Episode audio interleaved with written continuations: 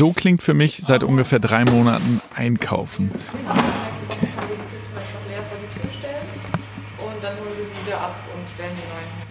Ich bestelle mir Lebensmittel direkt von einem Biohof hier aus der Umgebung. Und als ich letzte Woche meine Lebensmittelkiste bekommen habe, habe ich mich gefragt, wie ist das denn eigentlich mit den Sachen, die wir da essen? Die werden ja von LandwirtInnen produziert, die auch super viel in der Presse waren in der letzten Zeit. Erst haben ErntehelferInnen gefehlt, dann gab es Ansteckungen auf Bauernhöfen, insbesondere auch in Schlachthöfen. Und das zeigt ja, die mittel- und langfristigen Folgen der Pandemie, speziell auch für LandwirtInnen, die werden uns noch lange beschäftigen. Und wir haben hier darüber viel gesprochen und haben gesagt, lass uns das mal genauer anschauen. Genau genommen, äh, du guckst dir das an, Kate. Du hast die Flasche Milch aus meiner Kiste genommen und bist dahin gefahren, wo die produziert wird. Genau, ich bin einen Tag aufs Land gefahren, um mir anzuschauen, wie die Corona-Krise die Landwirtschaft betrifft und damit ja letztlich uns alle, weil sie ja produzieren, was wir hier essen und trinken. Die Nachrichten in den letzten Wochen waren ja schon häufig auch eher alarmierend. Da war die Rede von ausfallenden Ernten, von Arbeitskräftemangel, von der Landwirtschaft in Not. Das war auch mein Eindruck vor meinem kleinen Ausflug. Äh, und deswegen haben wir uns ja auf den Weg gemacht, um die Krise zu finden bei den Bauern in der Landwirtschaft. Aber letztendlich habe ich was ganz anderes gefunden. Was wird aus unserem Essen? Was aus den BäuerInnen? Wie die Krise die Landwirtschaft verändert und warum Kühe sich nicht für Corona interessieren. Ich bin Luis Klamroth und das ist Klamroth Calling.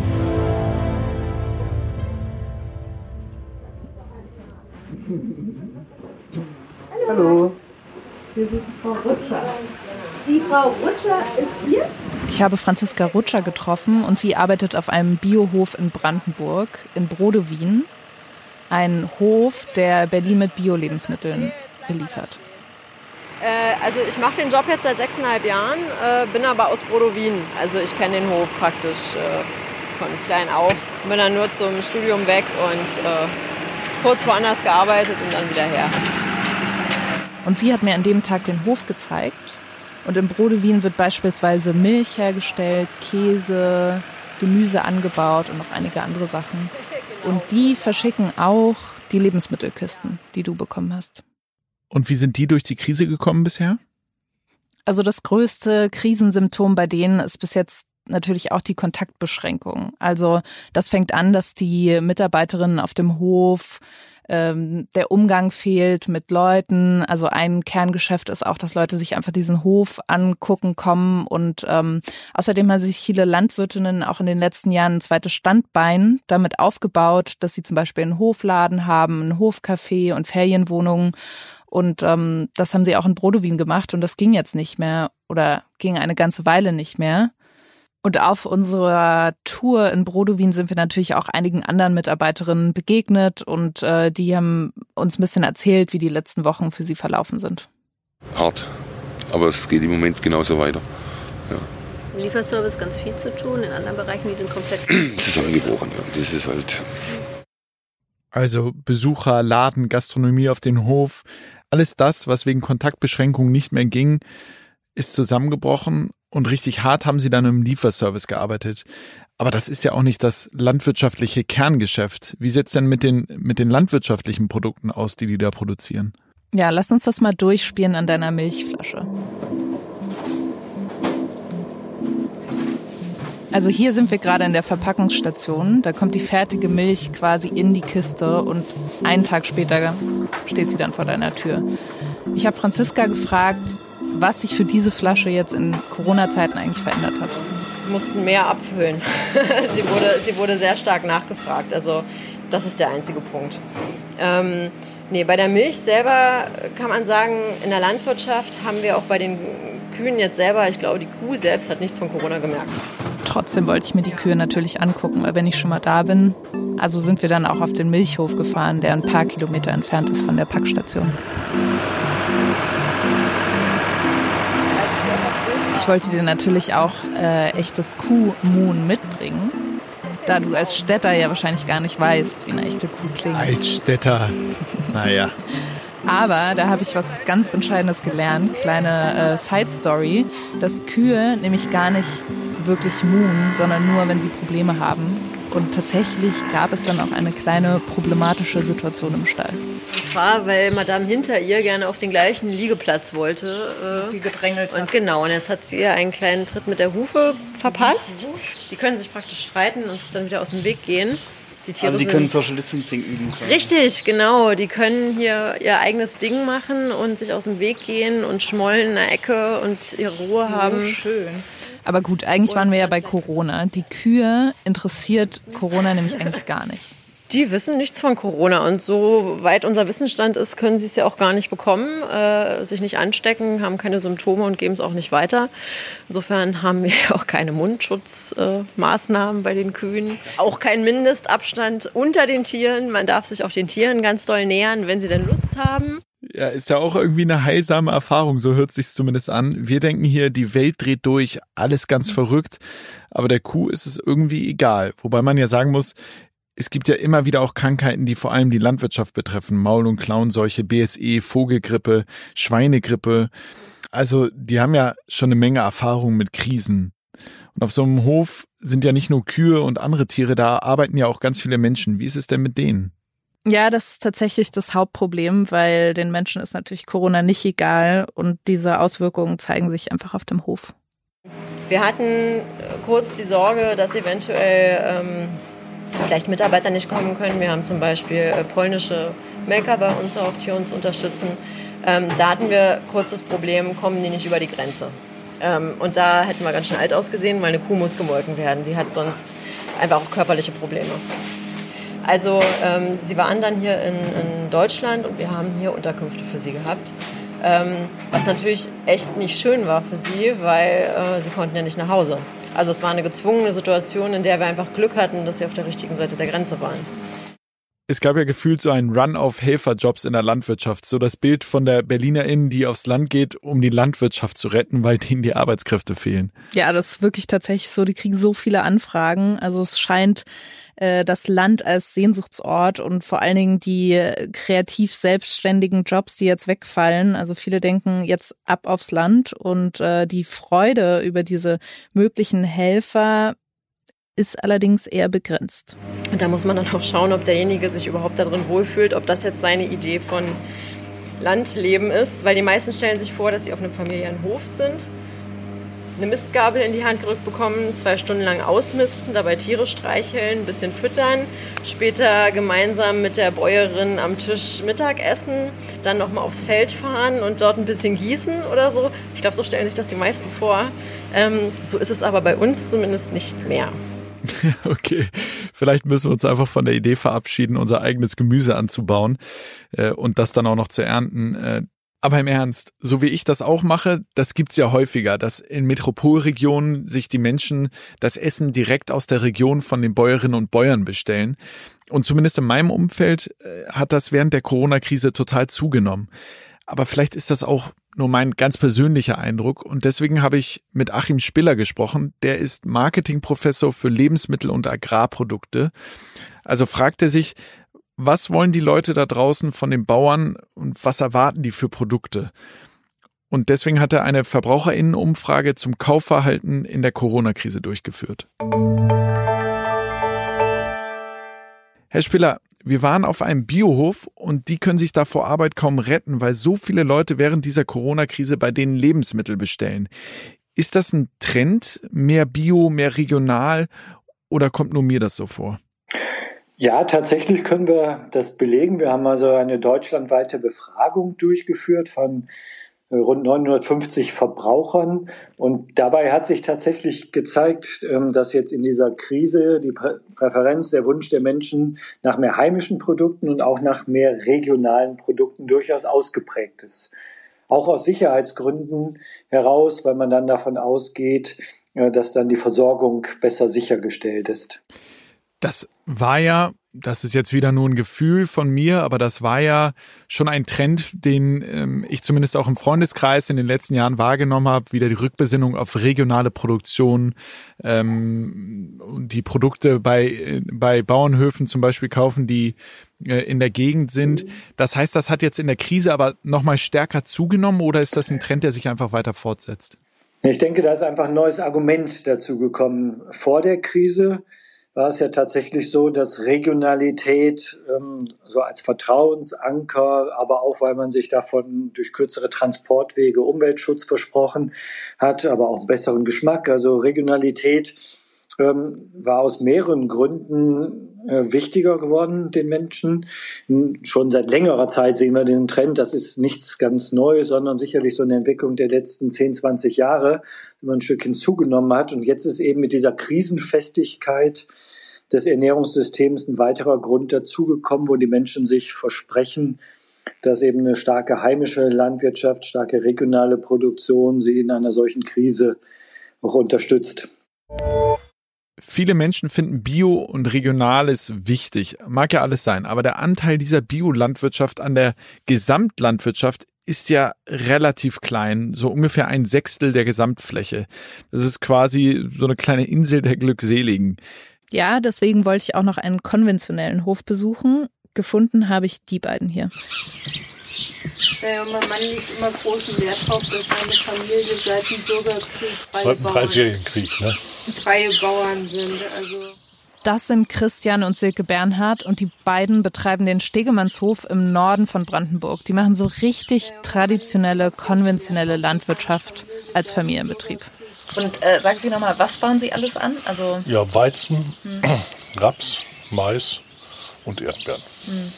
Seine Familie betreibt seit 200 Jahren Landwirtschaft und das sieht man ihm auch so ein bisschen an. Also er ist sehr groß, mächtig, so ein richtiger Bilderbuchlandwirt. Also das ist jetzt ein kleiner, aber eben konventionell arbeitender Hof. Die haben ja ganz andere Bedingungen als so ein kleiner Biohof, der noch Umsatz macht, weil die ganzen Städter da einkaufen, oder? Ja, genau. Und die haben auch äh, relativ viel Kontakte zu anderen Landwirten aus ganz Deutschland und Europa. Und für die sieht es gar nicht unbedingt so rosig aus das wird schon Auswirkungen haben. Die haben ja in diesen großen Gemüseanbaugebieten und Erdbeergebieten haben die ja viel weniger Saisonarbeitskräfte wie normal. Also das betrifft ja die Spanier, die Franzosen, alle. Also von unseren Bekannten, die man so hat, die eben äh, Erdbeeren oder Spargel machen, die gehen davon aus, dass sie vielleicht nur 60 bis 70 Prozent ihrer Flächen beernten können. Ne? Und das wird sich schon irgendwo bemerkbar machen. Das Thema mit den Arbeitskräften scheint ja gerade das drängendste zu sein. Anfang April, da gab es noch sehr viel strengere Kontaktregeln, hat das Landwirtschaftsministerium eine Sonderregelung erlassen, so dass 80.000 ErntehelferInnen nach Deutschland kommen konnten. Und die arbeiten ja oft unter sehr prekären Umständen, werden echt schlecht bezahlt. Aber man merkt in so einer Krise vielleicht auch erst, wie krass die Landwirtschaft zumindest in Deutschland von solchen Arbeitskräften abhängt. Definitiv. Also auch auf dem Stegemannshof gab es in den letzten Jahren immer Unterstützung durch ukrainische Studentinnen und die konnten dieses Jahr nicht rechtzeitig kommen. Und die Erdbeeren selber, die Erdbeerpflanzen mussten aber in die Erde. Und äh, die Bernhards haben mir dann nochmal eine kleine Hoftour gegeben und mir die Felder gezeigt und auch die Pflanzmaschinen und haben mir dann erzählt, was sie ohne die zusätzlichen Arbeitskräfte gemacht haben. Ja, wir haben also jetzt am Dienstag, ne? da haben wir 16.500 Erdbeerpflanzen gepflanzt und die Claudia und dann noch ein Mitarbeiter von ihnen geholfen. Dann hat unser Freund Christoph hat einen Trecker gefahren und Silke und ich, Uwe, Claudia. Also da hat quasi das ganze Dorf angepackt. Und Gerhard. Es gibt ja auch Initiativen wie Bauersuchthilfe.de, wo Bäuerinnen, die nicht so tolle Nachbarn haben, wo nicht das ganze Dorf mithilft, ähm, wo die mit Städtern zusammengebracht werden, die vielleicht gerade keinen Job haben, zum Beispiel wegen der Corona-Krise. Und die dann versuchen, ihre Zeit sinnvoll auf dem Land zu nutzen. Ähm, Wäre das nicht für dich auch eine Möglichkeit, Kate?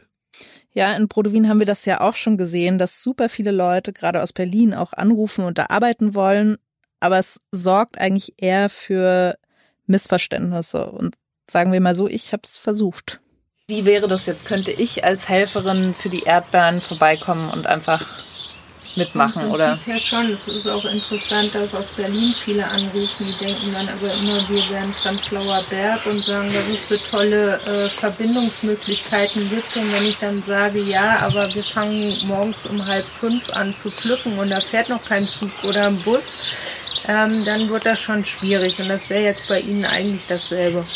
Also auf dem Stegemannshof wird eher bezweifelt, dass ich früh aufstehen kann. Ist ja auch so ein bisschen eine städtische Arroganz zu glauben, ja, das mache ich jetzt mal eben so. Das, das bisschen Landleben und Landwirtschaft, das kriege ich schon hin. Ja, ich habe mich auch ein bisschen geschämt im Nachhinein, aber an sich war es schon ein sehr schöner Ausflug, einfach mal einen Tag rauszukommen und sich die beiden Höfe anzuschauen. Und für mich persönlich war eigentlich auch noch was anderes die Lehre. Und zwar, dass beide Höfe eigentlich relativ entspannt mit der Krise umgehen.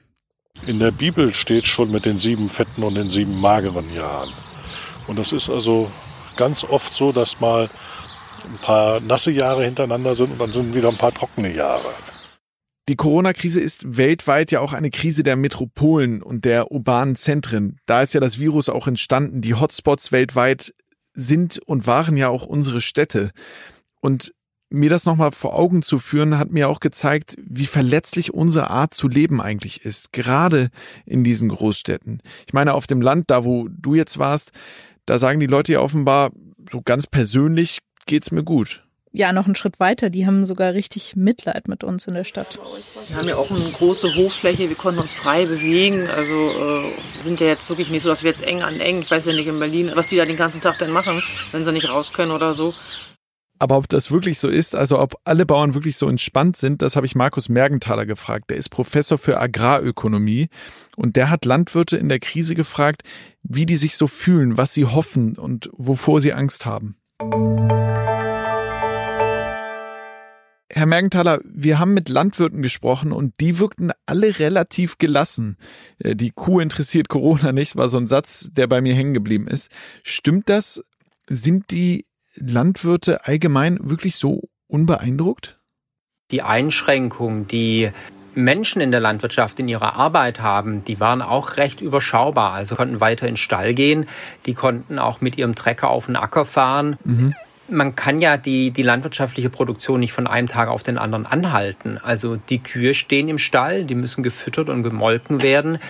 Die Schweine sind im Stall, die müssen weiter versorgt werden und wenn die Schlachtreife erreicht haben, müssen die eben auch abgeholt werden und zum Schlachthof gebracht werden und auch die Arbeiten auf dem Feld, die sind am Ende von den Witterungsbedingungen beeinflusst und sind dann, wenn das jetzt nicht ganz massive Einschränkungen gewesen wären, davon eigentlich unbeeindruckt geblieben. Herr Mergenthaler, wir haben mit einem Biohof und einem kleinen konventionellen Familienbetrieb gesprochen und beide glauben, dass die Krise auch dazu führen könnte, dass ihre Art des Arbeitens, also regional, davon profitieren könnte. Glauben Sie das auch?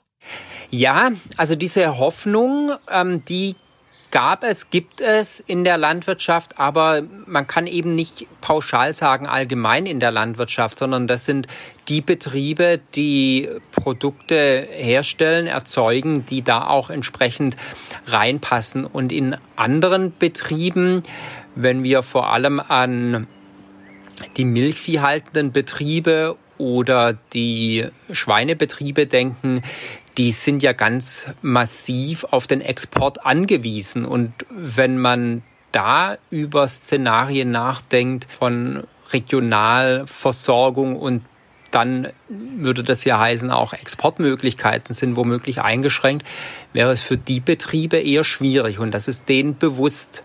Ist das überhaupt gesamtgesellschaftlich gesehen gut, wenn unsere Lebensmittelversorgung so regional organisiert ist? Ich halte das in zumindest kurz- bis mittelfristig für, für illusorisch und langfristig aus meiner Sicht schon auch die Frage, ist es sinnhaft? Bei so ganz banalen Beispielen wird es ja deutlich. Das wäre ja Irrsinn, wenn wir jetzt hier anfangen wollten, irgendwie Orangen zu produzieren.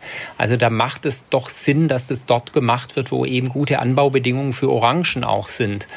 Und genauso haben wir hier eben ähm, gute Anbaubedingungen für Äpfel. Und da bin ich ganz froh, dass die internationalen Bezugswege innerhalb von Europas schon funktionieren und dass die auch in der Krise weiterlaufen. Und da bin ich mir nicht sicher, ob die Risiken nicht größer wären, wenn wir jetzt versuchen würden, alles regional anzubauen und zu produzieren. Man könnte sich ja das mal vorstellen, was wäre denn, wenn der Kreis Heinsberg sich eben komplett selbst versorgen müsste also so ein Szenario von einer extremen Regionalversorgung. Und dann hat man eben in so einem Kreis so einen Hotspot. Und dann werden da auf einmal ganz viele Dinge runtergefahren oder müssen runtergefahren werden. Und die wären jetzt darauf angewiesen, sich aus dem Kreis heraus selbst zu versorgen. Da bin ich eigentlich schon froh, dass wir durch die Vernetzung ähm, da einen gewissen Risikoausgleich auch schaffen. Also die Krise, die Corona-Zeit wird nicht gleich alles ändern, das ist ja klar. Und nur weil ich mir jetzt mal ein paar Bio-Äpfel bestellt habe und eine Milch aus dem Umland jede Woche zu mir nach Hause gebracht wird, ändert sich nicht gleich die ganze Landwirtschaft. Trotzdem gibt's ja schon was, was wir mitnehmen können oder was ich zumindest von dem Landausflug mitgenommen habe. Weil eigentlich habe ich ja nach der Krise gesucht aber gefunden habe ich eher Gelassenheit und Zuversicht. Das ist auch so mein Eindruck. Wir haben gerade am Anfang der Pandemie so viel davon gehört, was sich jetzt alles ändert. Aber Gesellschaft ist eben träge und das ist manchmal vielleicht auch gar nicht so schlecht. Die europäisch vernetzte Wirtschaft, der Austausch mit den Nachbarländern, dass Lebensmittel über Grenzen hinweg geliefert werden, das bleibt ja. Daran wird hoffentlich selbst Corona nichts ändern. Klamroth Calling ist eine Koproduktion von Studio Bummins und K2H. Redaktion Patrick Stegemann, Kate Kubel, Keschrau Beros, Theresa Sickert und Laura Pohl. Ton und Schnitt Christian Pfeiffer und Henk Heuer.